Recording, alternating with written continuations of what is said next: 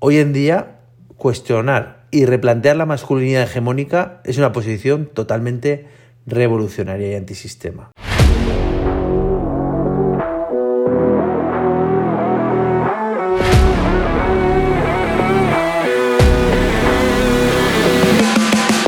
Javier Rollo es un ilustrador feminista y se dedica a escribir con dibujos.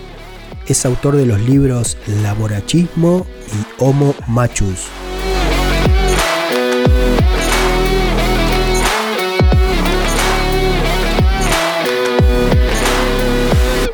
¿Qué significa ser varón?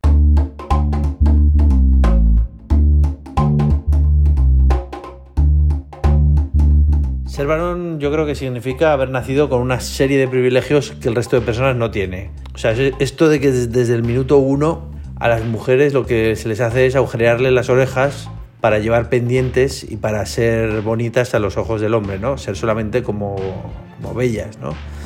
Eh, también ese punto de ponerles faldas con las que no puedes correr si no quieres que se te vean las bragas ni, ni se pueden mover con la misma libertad que los hombres. Mientras tanto al varón mm, lo que se le está diciendo con esto es, eh, bueno, por, por, contraposición, te ponemos unos pantalones para que corras y para que tomes el mundo y lo conquistes, ¿no? Y además de conquistar el mundo, puedes conquistar a esos seres que andan por ahí en faldas, que son las mujeres, ¿no?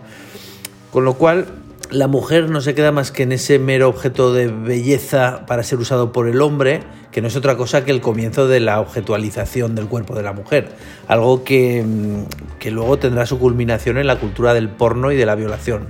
Por otra parte, ser varón es cumplir también con los mandatos de la masculinidad hegemónica y tradicional, de la cual no te puedes separar ni un milímetro porque si no te van a decir que eres un varón falso o, en último término, te van a decir que eres una mujer como insulto, que es curioso, ¿no? Que te llamen mujer como insulto.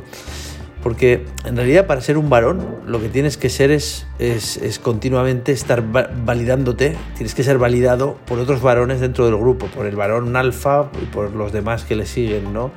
Y el título este solo lo revalidas con, con esas reglas que se imponen en el grupo. En el fondo la disidencia del grupo, lo que es lo mismo la individualidad, está muy penada entre los hombres. Igual esto es el rasgo más característico de ser un varón, ¿no? Ser parte de la manada y no poder ser un individuo, no, no, poder, no poder tener una mirada diferente.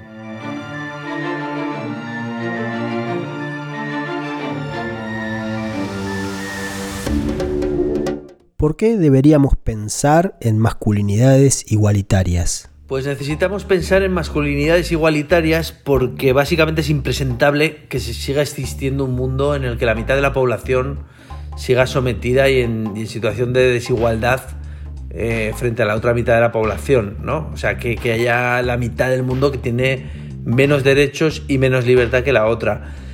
Y porque se trata de la mayor desigualdad y de la gran revolución pendiente que existe hoy en día, en realidad, ¿no? Eh, es necesario pensar de forma común, yo creo. Yo creo que, el, quiz, el, la historia está en, en, pensar que no es posible avanzar hacia la libertad si no es luchando al lado de las mujeres hacia un mundo feminista donde se alcancen las cotas de igualdad y por tanto de libertad que tenemos los hombres, ¿no? En todos los planos, en el social, en el político, en el laboral, en el emocional, en el económico, en el sexual, y, y, en todos los ámbitos privados y públicos que pueden existir, ¿no?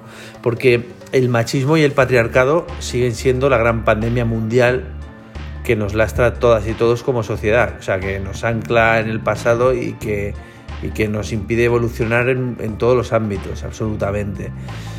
Yo siempre digo que me, me, es, es imposible hoy en día porque es imposible, ¿no? Pero imaginarte por un momento cómo podría avanzar y cómo podría evolucionar una sociedad cuando la mitad oprimida que hoy está machacada pudiera empoderarse al mismo nivel y pudiera ejercer todas sus libertades y, pudiera desarrollarme al mismo nivel que los hombres, ¿no?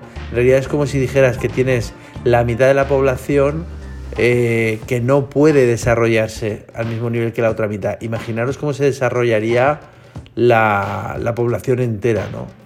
Sería, sería increíble, sería un cambio tan grande que directamente el mundo sería otro completamente, la sociedad sería otra y la realidad nuestra sería otra, por supuestísimo, mucho, mucho mejor que la que, que la que vivimos ahora con la mitad de la población completamente machacada. ¿no?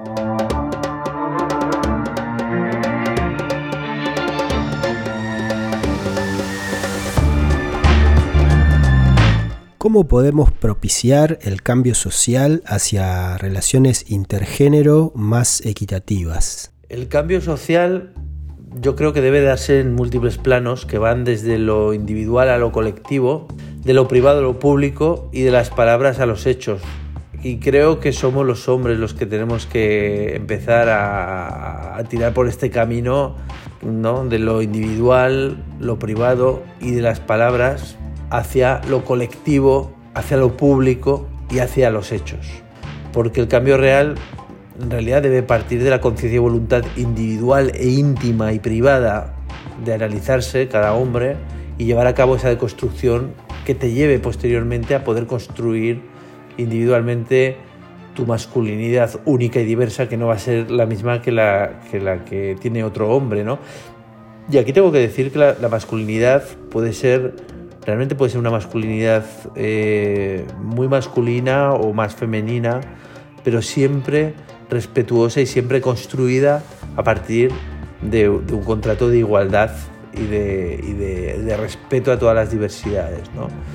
Em, yo creo que es, que es, eh, que es importante empezar a, a recorrer un camino que nos lleve a no quedarnos solamente en las palabras en la, en la manifestación de ser un feminista declarado, o sea, esta cosa de no yo ya soy feminista, sino de manifestarlo a través de los hechos, de apoyar las actitudes de empoderamiento y de superación de las mujeres y hacer notar o denunciar aquellas actitudes machistas, pero, pero ser realmente eh, muy asertivos en ese sentido y estar ahí.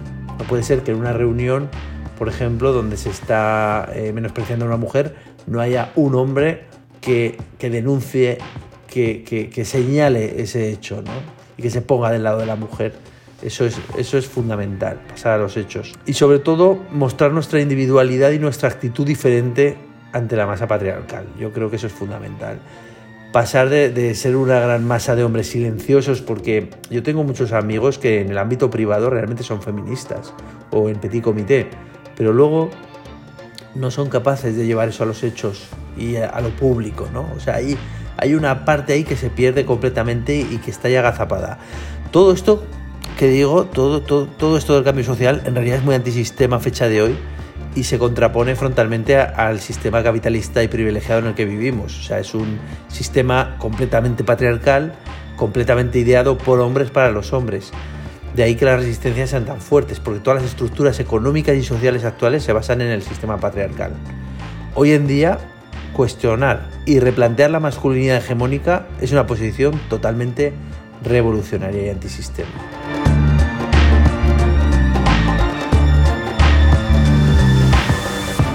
Si te gustó este podcast, podés suscribirte y compartirlo.